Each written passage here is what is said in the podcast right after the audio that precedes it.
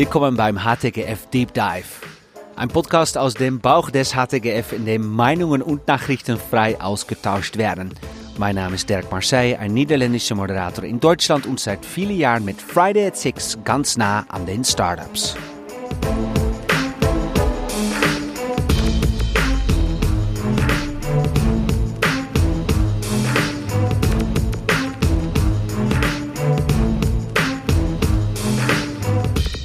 Diesmal werden wir über Europa und die Rolle der Technologie sprechen. Und darüber hinaus blicken wir auf den Family Day 2019, eine der größten deutschen Investmentkonferenzen des Jahres. Wir sind heute in Bonn, der Stadt, in der meine beide Gäste leben und arbeiten. Dann geht es auf einmal relativ schnell und das ist das Problem. Die deutsche Autoindustrie zum Beispiel ist jetzt sehr, sehr progressiv von mir, aber ich glaube, die haben schon verloren. Frank Thelen, Unternehmer und Investor. Sie kennen ihn vielleicht von Du, Wunderlist oder Lilium, aber natürlich nur durch seine Jurymitgliedschaft bei Höhle der Löwen der breite Öffentlichkeit wirklich bekannt. Mein zweiter Gast ist Alex von Frankenberg, der mit dem Hightech Gründerfonds seit 14 Jahren in mutige Menschen investiert, die innovative Technologien und Geschäftsmodelle entwickeln und umsetzen. Bekannte Beteiligungen sind Mr. Specs, Rigontech 600 Kinder Nextkraftwerke, Cumulosity oder der Online-Shop für Kunstfans Unique holt das Kind aus der Kita ab mhm. und kann dann zu Hause weiterarbeiten. Also die hohe Flexibilität ist ja ein großes Gut. Mehr als eine halbe Stunde aus dem Freigeistbüro in Bonn. Alex von Frankenberg HTGF und Frank Thelen, Unternehmer und Investor. Wir sind hier im äh, Freigeistbüro in Bonn, äh, wo ja auch der Hightech Gründerfonds sitzt. Und eigentlich ist Bonn immer so ein bisschen, äh, ja, verschlafene Stadt. Aber ähm, bei uns, wir haben den Hightech Gründerfonds, wir haben die Telekom, wir haben äh, DHL, also wir haben ein, ein paar Siemenkura Partner und andere. Und äh, deswegen fühlen wir uns hier auch sehr wohl, den Startup Hub. Und äh, haben ein ganz tolles, schönes Büro mit einem Blick über den Rhein und mhm. ganz viel Aussicht. Also wirklich macht Spaß hier zu arbeiten. Ja, ich sehe hier äh, ein Bild äh, in deinem Büro, Frank, von Steve Jobs. Und dann ist natürlich die Frage an, an, an dich, Alex, wo bleibt denn der deutsche Steve, Steve Jobs? Ich glaube, da äh, könnte sein, dass er hier im Raum sitzt und äh, wir beide sind es nicht, Dirk. ähm, vielleicht ein bisschen schon, weil ähm, der, ich meine, was ist Steve, Steve Jobs? Steve, Steve Jobs ist jemand, der nicht nur eine Industrie, sondern mehrere Industrien äh, sozusagen nacheinander revolutioniert hat. Angefangen mit PC, dann äh, der iPod, äh, vor allen Dingen das iPhone natürlich, mhm. äh, der allergrößte Erfolg und äh, dann vielleicht ein bisschen iPad und wer weiß, was sozusagen, welche, welche Saat er noch gesät hat, die, die vielleicht jetzt später auch noch aufgeht. Und äh, sozusagen mehrfach äh, Industrien hintereinander komplett äh, mhm. auf den Kopf zu stellen, neu aufzustellen und super gigantische Werte zu schaffen. Mhm äh, ist sehr einzigartig. Man darf ja nicht vergessen, dass 95, 96 Apple fast pleite gegangen wäre. Mhm. Steve Jobs zurückkam und äh, mittlerweile Apple zu den teuersten ja. Firmen der Welt gehört. Ja. Werden wir das in Deutschland haben? Ja. Wird es noch eine Weile äh, brauchen? Haben wir da noch einen langen Weg zu gehen? Auch ja. Ja, aber also warum dieses Bild in deinem äh, Büro? Weil du, du schaust dir das jeden Tag an und was denkst du denn dabei? Was hast du denn? Ich muss schon sagen, auch wenn es vielleicht ein bisschen kitschiges Klischee ist, für mich sind das Helden. Ein Steve Jobs, ein Jeff Bezos, ein Elon Musk. Und äh, sie werden auch zu oft kritisiert, zu Recht kritisiert oftmals, weil sie sicherlich auch nicht perfekt waren. Aber für mich ist das, was sie geleistet haben, wie Alex gerade gesagt hat, wie sie komplette Industrien neu gedacht haben, mhm. was sie auf die Straße gebracht haben, das ist einfach weit, weit weg von dem, was ich natürlich persönlich, aber auch man kann sagen, ganz Europa geschaffen hat. Und ähm, das sind für mich in dem Fall Leute, auf die ich raufschaue, von denen ich lernen will, auch wenn Steve Jobs leider nicht mehr bei uns ist, aber allein aus seiner Vergangenheit kann ich auch heute noch sehr viel lernen und versuche dann meinen Teil dazu beizutragen, dass wir mal ähnliche Erfolgsgeschichten hier in, in Europa haben. Das ist mein Zehn-Jahres-Plan. Mhm.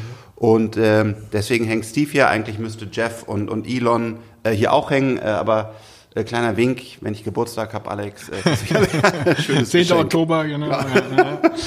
Das, was, was die Daniel Wiegand und seine Co-Founder ähm, damit Lilium Aviation angehen, das kann, wenn, wenn sie weiter so gut arbeiten und, und das echt so auf die Straße bringen, mhm. äh, kann, das, kann das ähnliche Dimensionen haben. Das ist sicherlich so ein, ein Hoffnungsträger ähm, äh, aus Europa. Mhm. Aber man kann direkt in die, in die Gegenwart gehen und sich angucken, was macht ein Elon Musk? Nämlich, der baut Autos und der wird bis heute von Leuten einfach belächelt. Und die Leute sagen, ja, das Spaltenmaß stimmt ja nicht und du glaubst doch nicht, dass der jetzt auch noch das kann und das kann. Und, und viele Deutsche kommen auf mich zu und sagen, sage ich mal, mit einem mittleren Bildungsgrad, vielleicht BWL studiert, ey Frank, tut mir total leid, dass Tesla pleite ist. Du hast ja ein Auto von denen.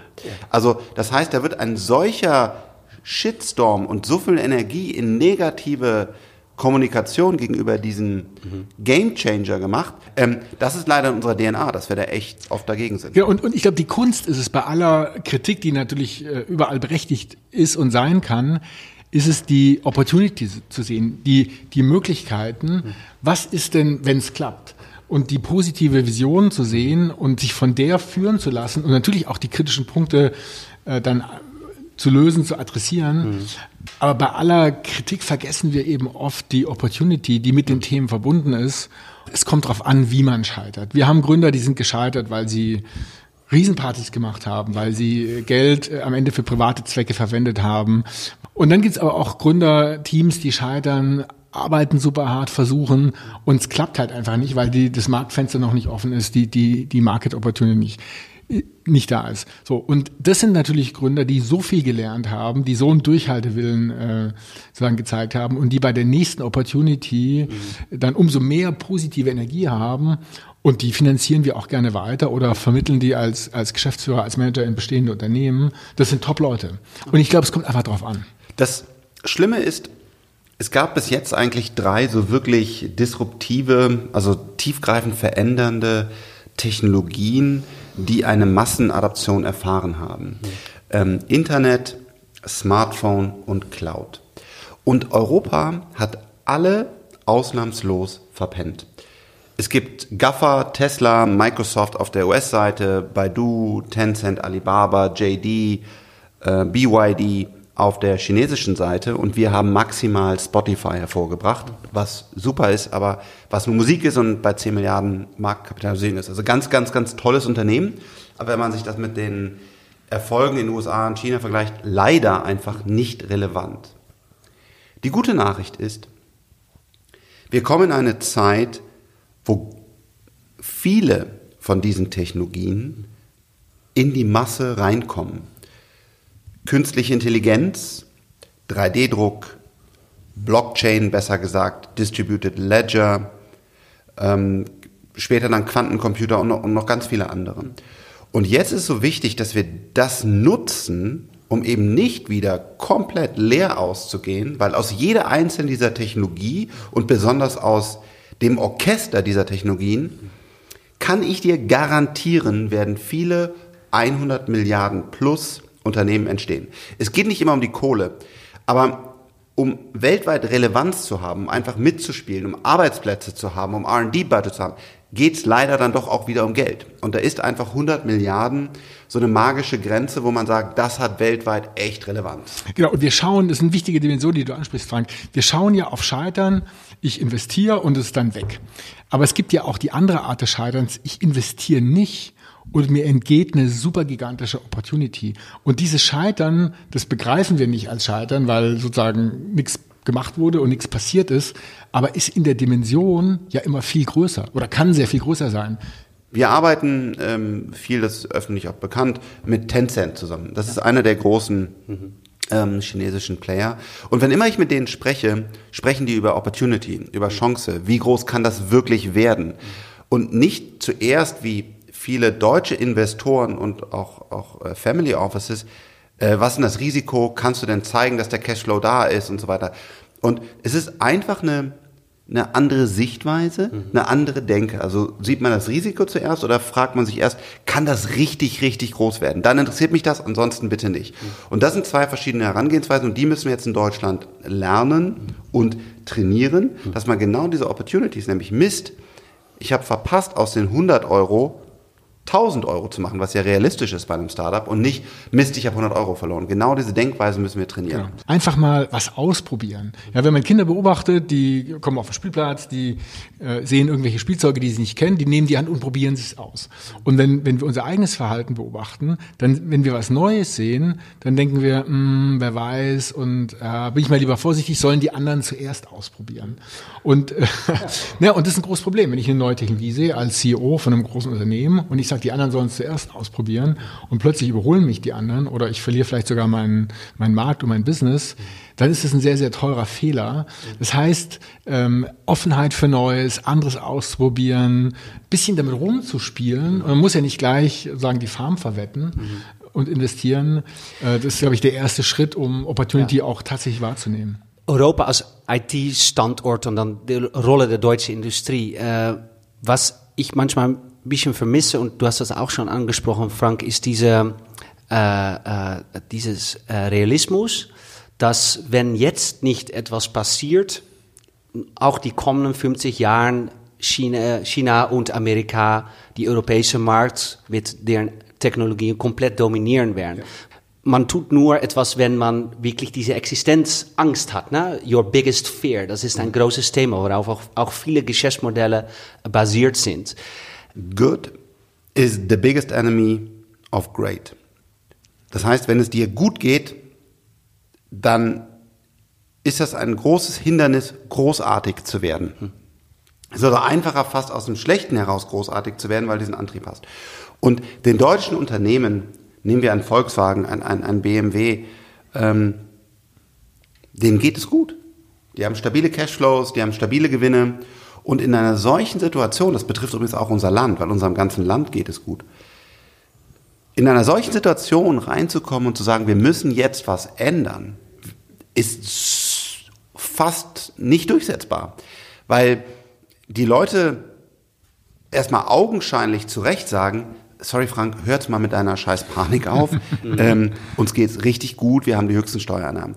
Das ist ja auch die Gespräche, die der Nokia-Vorstand geführt hat. Der hat ja auch gesagt, sorry, genau. wir haben noch nie so viele äh, Telefone verkauft und jetzt haben wir auch noch dieses Smartphone als neues. Da haben wir auch schon eins rausgebracht, was, was auch ganz gut funktioniert. Ähm, jetzt hör mal auf, hier irgendwie Panik zu machen mit, mit Apple, das ist ja lächerlich, das ist ein scheiß Computerhersteller. Und zack, tot. Und es ging dann, dann geht es auf einmal relativ schnell und das ist das Problem. Die deutsche Autoindustrie zum Beispiel ist jetzt sehr, sehr progressiv von mir. Aber ich glaube, die haben schon verloren. Weil der, ein großer chinesischer Hersteller und Tesla hm. 95, also nur Tesla alleine, ich weiß nicht, ob es stimmt, ob es dann 95 oder 90 oder 80 Prozent sind, der Daten hat.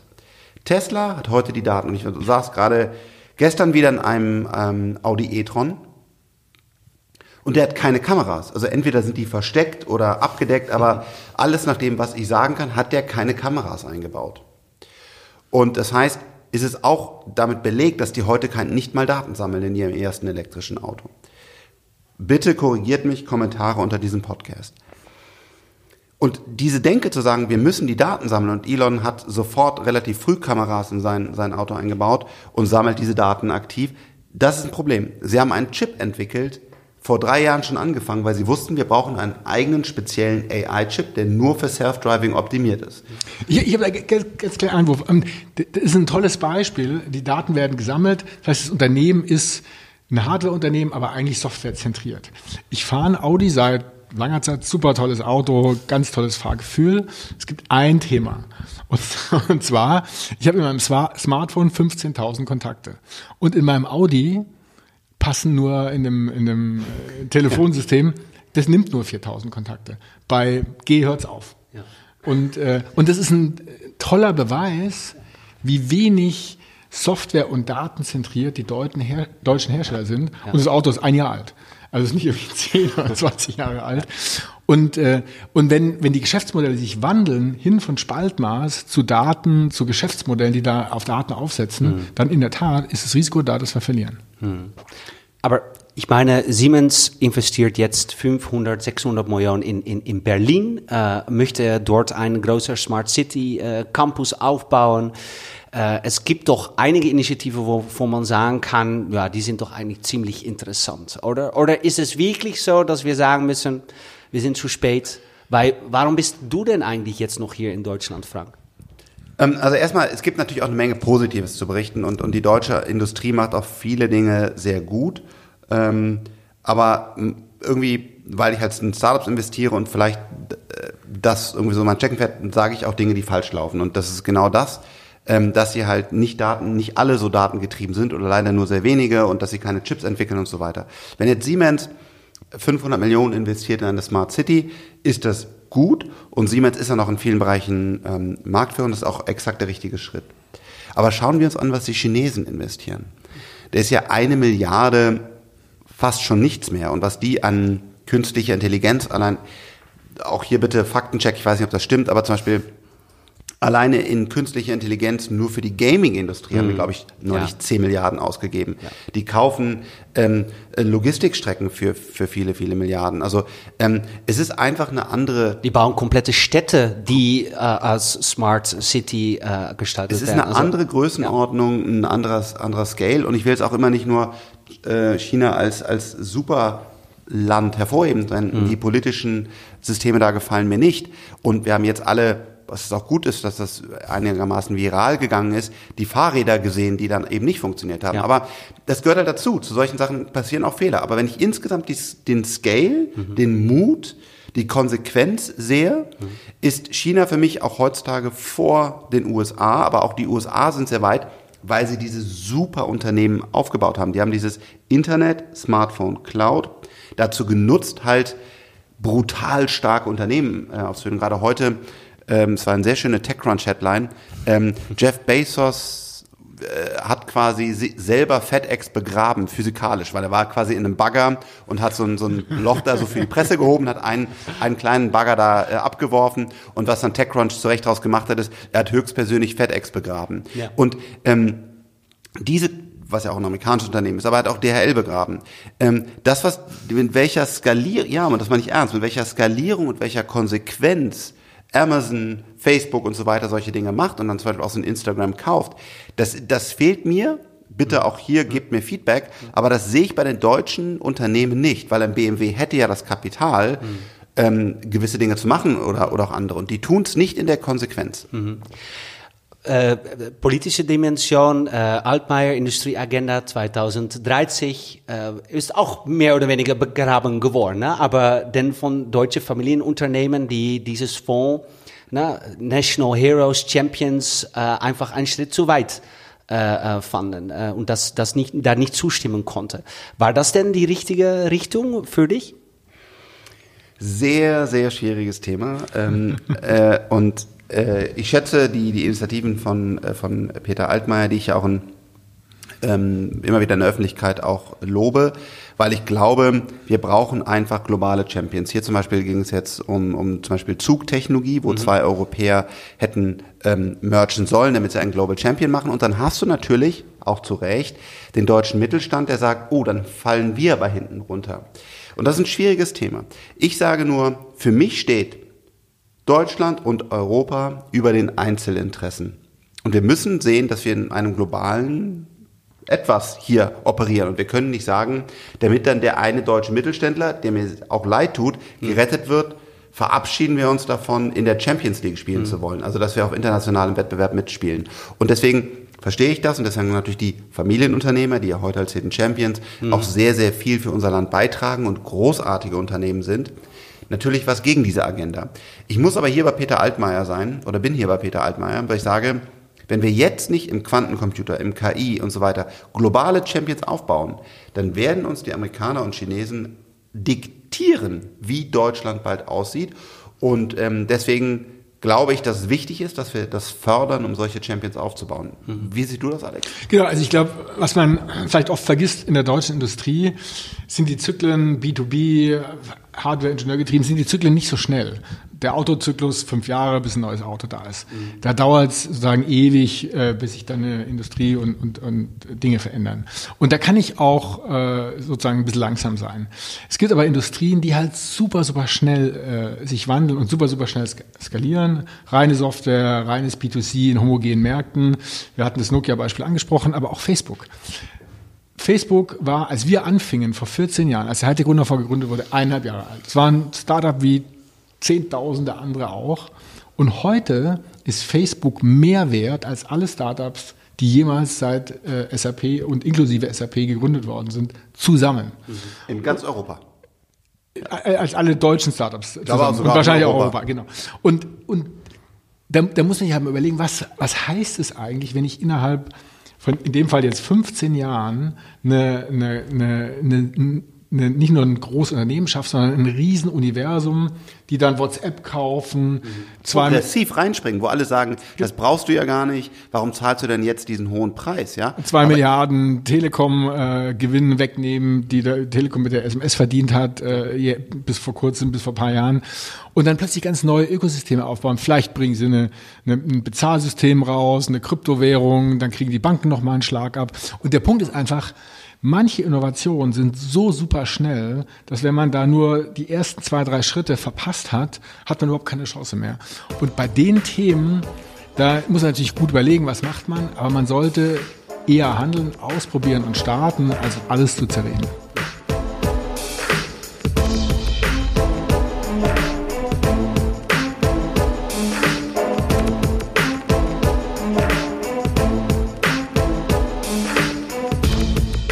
Halbzeit. Machen wir eine kurze Pause, atmen ein bisschen durch, aber nicht zu lange. Zusammen mit Unternehmer und Investor Frank Thelen und Alex von Frankenberg, Managing Director vom Hightech Gründerfonds. Bonn, Berlin, Paris, Amsterdam und Brüssel. Wo geht die Reise hin? Nun fordert der Europäische Gerichtshof die Erfassung der Arbeits- und Überstunden. Segen oder Albtraum für den Innovationsstandort Deutschland? Alex von Frankenberg, HTGF. Naja, das ist natürlich top ne, für IT-Industriestandort äh, wenn Deutschland also, und wenn, Europa. Wenn es so kommt, wie es in der Zeitung steht, äh, gestern. Dass Startups mal sagen, okay, wie, wie spät sind Sie heute Morgen denn eigentlich reingekommen? Ja, Weil bitte, Sie müssen, Sie haben noch Überstunden stehen. Genau, wie, wie es gestern heute diskutiert wurde, dargestellt wurde, wenn es wirklich so kommt, dann ist es wirklich ein, ein Nackenschlag äh, in die europäische Industrie am Ende. Weil am Ende, was wollen denn auch die Arbeitnehmer? Klar, keiner will äh, zwölf äh, Stunden, 14 Stunden arbeiten, ist sehr ungesund und am Ende ist man auch gar nicht produktiv. Aber was uns ja auch viele IT-Systeme, Smartphones, äh, Technologie ermöglicht hat, ist sehr flexibel zu arbeiten. Das heißt, ich arbeite, äh, hole das Kind aus der Kita ab mhm. und kann dann zu Hause weiterarbeiten. Also die hohe Flexibilität ist ja ein großes Gut für die Arbeitgeber, auch für die Arbeitnehmer. So, und wenn ich jetzt irgendwie hart stechen muss, meine Zeit aufschreiben muss und nach acht Stunden den, äh, den Griffel mein Smartphone fallen mhm. lassen muss und dann keine betriebliche äh, E-Mail beantworten darf, ich meine, am Ende verlieren wir so viel Produktivität. Äh, das ist das nächste Thema, wo wahrscheinlich die Chinesen äh, sich, glaube, anscha sich anschauen und uns totlachen. Ja, totlachen. ich glaube, das ganze Thema ist wirklich lächerlich. Ja. Ähm, weil es geht, wir haben so viele Probleme, so viele Herausforderungen.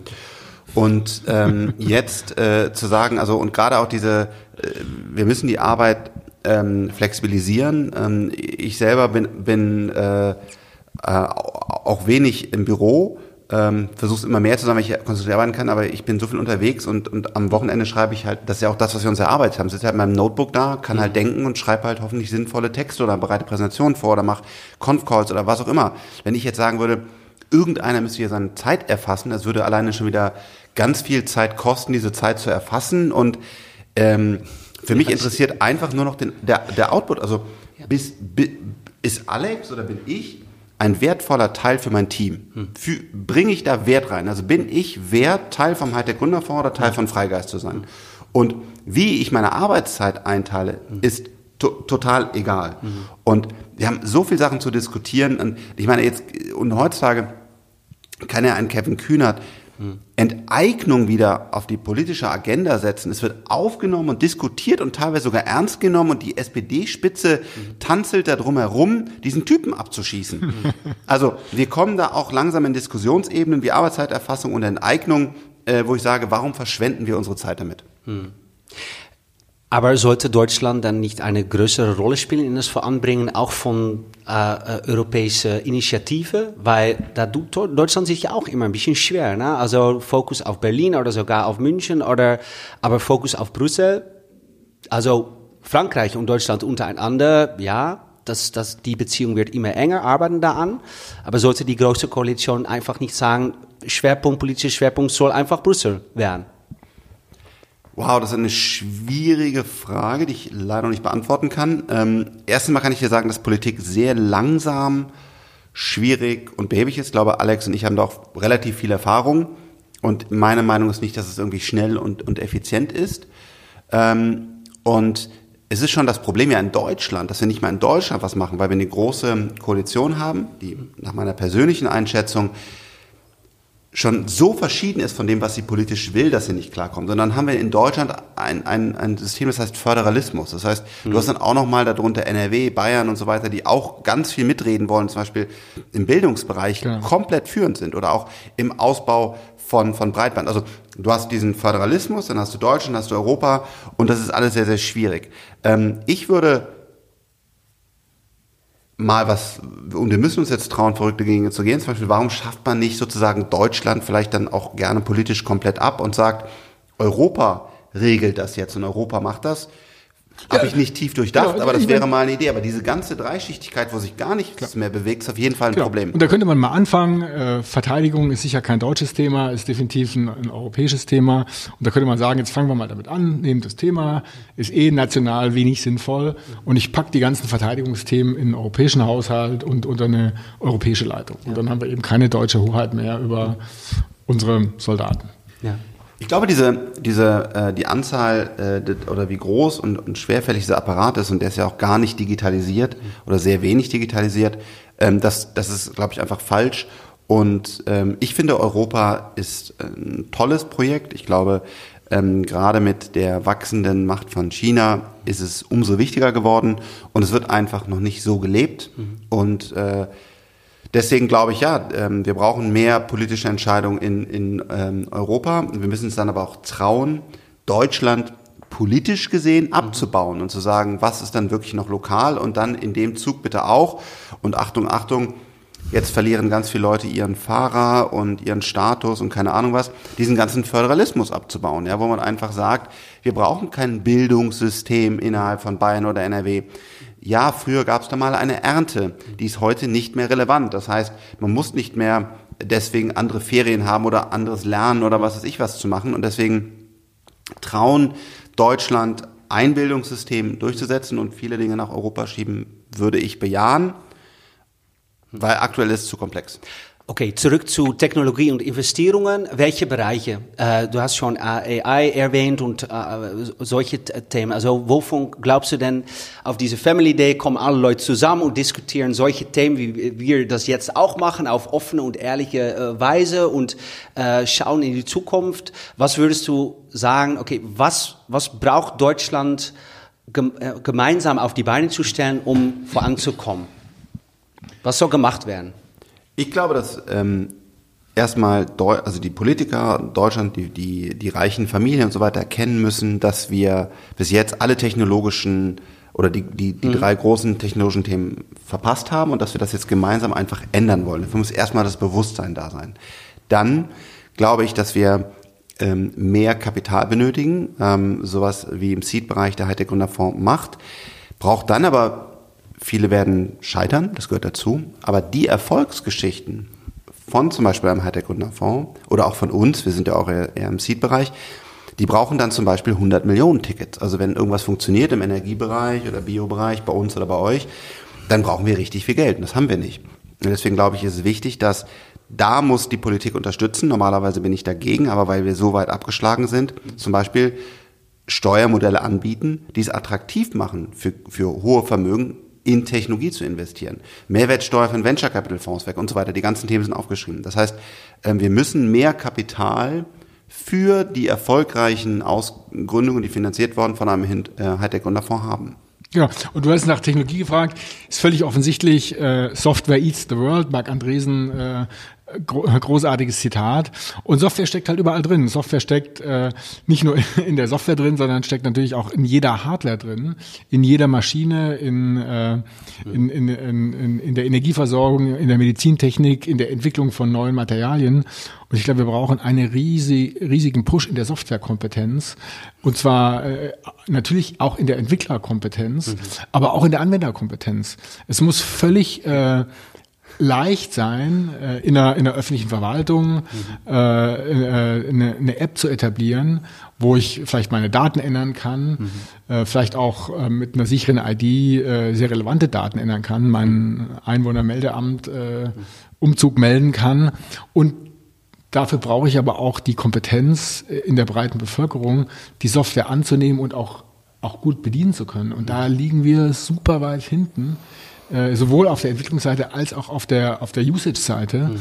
Und äh, warum ist es so wichtig? Software steckt überall drin. Mhm. Bei allem, was passiert. Frank hat über Daten geredet, Tesla nimmt die Daten auf. Äh, und natürlich äh, brauchen wir die, die, die Business-Kompetenz, Geschäftsmodelle mhm. auf der Software aufzubauen und dann neue Dinge möglich zu machen in, äh, in vermeintlich verstaubten Industrien. Ja. Zum Schluss, äh, Frank, äh, warum machst du das, was du, was du machst? Weil du bist auch viel in die Öffentlichkeit. Manche Leute sagen auch, es ist zu viel und immer, ne, zeigt der Präsenz überall. Und, aber was steckt dahinter? Ja, ähm,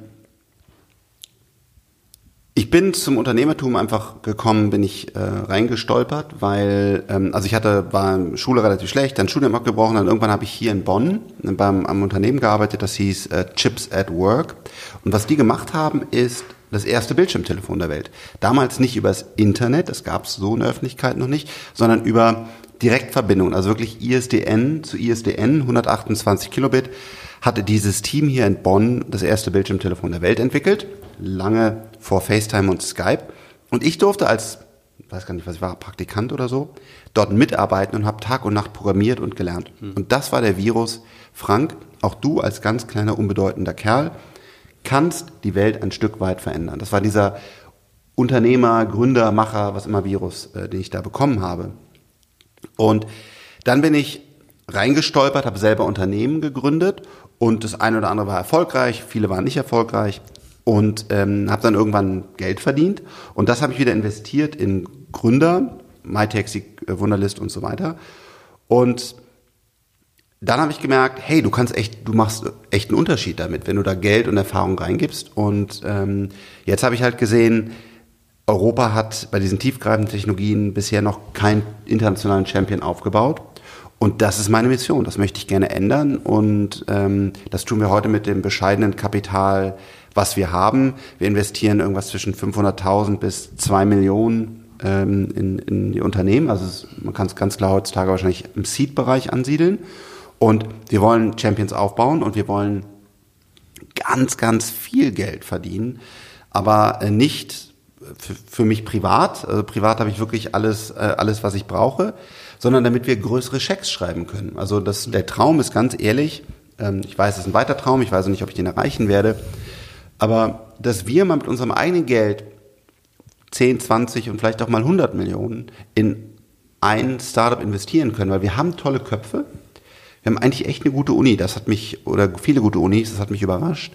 KIT, TUM, Aachen und möchte gerne mehr Geld in das System reinschieben, weil die, die Aldis und, mhm. und Balsens und Dr. Oetkers der Welt, die haben wir noch nicht so richtig aktiviert bekommen, dass die mal große Schecks schreiben. Und deswegen ja, deswegen mache ich das, weil ich das, weil ich einfach Spaß daran habe, das zu bauen. Privat habe ich alles, was ich brauche. Und ich will ganz viel Geld verdienen, um ganz viel Geld äh, zurückzugeben in ein Ecosystem, das bitterböse größere Geldmengen braucht, um herausragende Köpfe zu fördern. Ja, sehr guter Satz. Als ich 2005 vom Hightech Gründerfonds gehört habe, äh, habe äh, hab ich bei einem Company Builder innerhalb der zentralen Forschung bei Siemens gearbeitet und wir haben da in einer super, super schwierigen Zeit aus Technologien Startups gebaut. Ja, sehr, sehr erfolgreich und haben 2003, als der DAX unter 2000 gefallen war, ähm, Venture-Finanzierung hingekriegt. Das war super unendlich schwer. Aber es hat funktioniert. Und als ich dann vom Hightech Gründerfonds gehört habe, war total klar, dass da zwei Puzzlesteine total zusammenpassen. Einmal das wirklich notwendige Seedkapital, was eben fehlte in Deutschland, äh, trifft auf super gute Technologien, super gute Gründer. Und meine Motivation, dann den Schritt zu tun, war ganz klar die Möglichkeit, und das habe ich damals so formuliert, einen Halbsatz in der in der Geschichte zu schreiben. Kein Kapitel, kein Absatz, kein ganzer Satz, ein Halbsatz. Wirklich ein bisschen was äh, zu bewegen und äh, in den letzten 14 Jahren hat sich super viel bewegt. Da waren wir sicher nur der kleinere Teil. Die Sambas haben äh, viel bewegt. Äh, die viele, viele einzelne, tausende Gründerinnen und Gründer haben viel bewegt. Und wenn man schaut, was in den letzten 15 Jahren sich verändert hat, ist eine super, super Story, auf die man stolz sein kann. Aber gleichzeitig, wenn man nach vorne schaut, äh, ist die Strecke fast noch länger geworden. Es gibt eben noch super viel mehr zu bewegen. Andere haben sich auch bewegt. Die großen Erfolge sind eben noch, die ganz, ganz großen Erfolge sind halt noch nicht da. Und das motiviert äh, mich und das Hightech Gründerfonds Team da jeden Tag Vollgas weiter, weiterzumachen. Aber stell dir ein deutsches Ecosystem ohne den Hightech Gründerfonds vor. Ne? Das wäre schon. Ähm, ja, wir waren vielleicht der, der Eisbrecher, der gezeigt hat, hey, es geht, die fallen eben nicht, wie es anfangs kritisiert wurde, alle nach 18 Monaten um sehr berühmte Zitate von den aufs Fließband gestellten Gartenzwergen, die halt danach runterfallen, weil sie keine Anschlussfinanzierung kriegen. Das ist nicht passiert. Wir haben 2,2 Milliarden eingesammelt nach der Seed-Runde. Natürlich verteilt sich es auf ganz, ganz viele Unternehmen. Äh, aber immerhin äh, haben wir da das Eis gebrochen und waren eben ein Vorbild für viele Gründerinnen und Gründer auch zu gründen.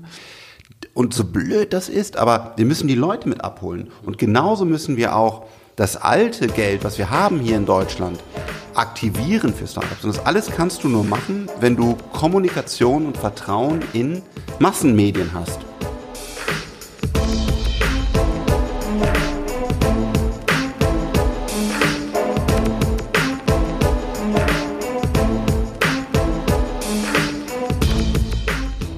Vielen Dank, Frank, und natürlich auch vielen Dank, herzlichen Dank, Alex dass wir vorbeischauen dürften.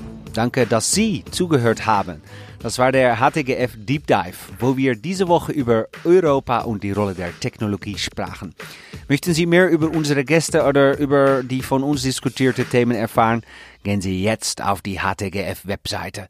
Und vergessen Sie nicht, beschwer dich nicht, tu es.